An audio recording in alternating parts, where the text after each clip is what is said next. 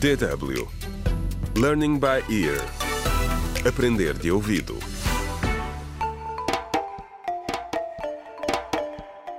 Contra o crime. Olá, bem-vindos ao sétimo episódio do audiolivro Contra o Crime, o desafio do plástico, escrito por James Muhando.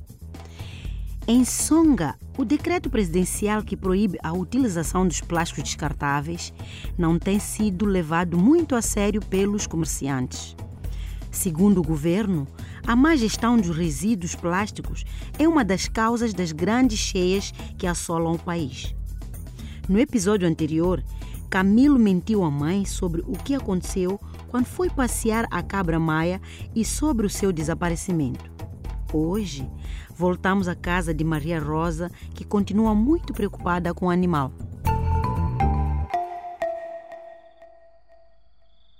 Camilo acordou sobressaltado, com o coração a bater rápido e a transpirar muito.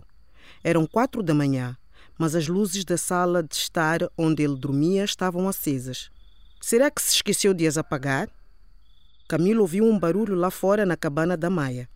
Vestiu um casaco para se proteger do frio matinal e abriu a porta. Na cabana, a mãe estava debruçada sobre a cabra com uma lanterna que iluminava o seu rosto. Mamã! Mamã! chamou Camilo. Oh! disse Maria Rosa assustada. Ela voltou-se pronta a atacar com uma faca ensanguentada na mão. Camilo, não te devias aproximar assim das pessoas. O que fazes acordado tão cedo? Perguntou ela sem fôlego. Não conseguia dormir, mamã. A mãe está bem?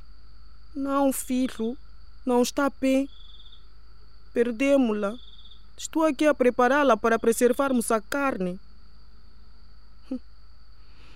A questão é que não tenho a certeza que devemos ou não comê-la.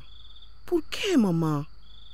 Maria Rosa mostra-lhe uma bola de plástico ensanguentada. Não sei o que é que aquele malfato do Carlos lhe deu de comer, mas encontrei isto no estômago dela. Vou dar-lhe uma lição que ele nunca esquecerá, nem que seja a última coisa que eu faça. Escreve bem o que eu te digo. Contra o crime.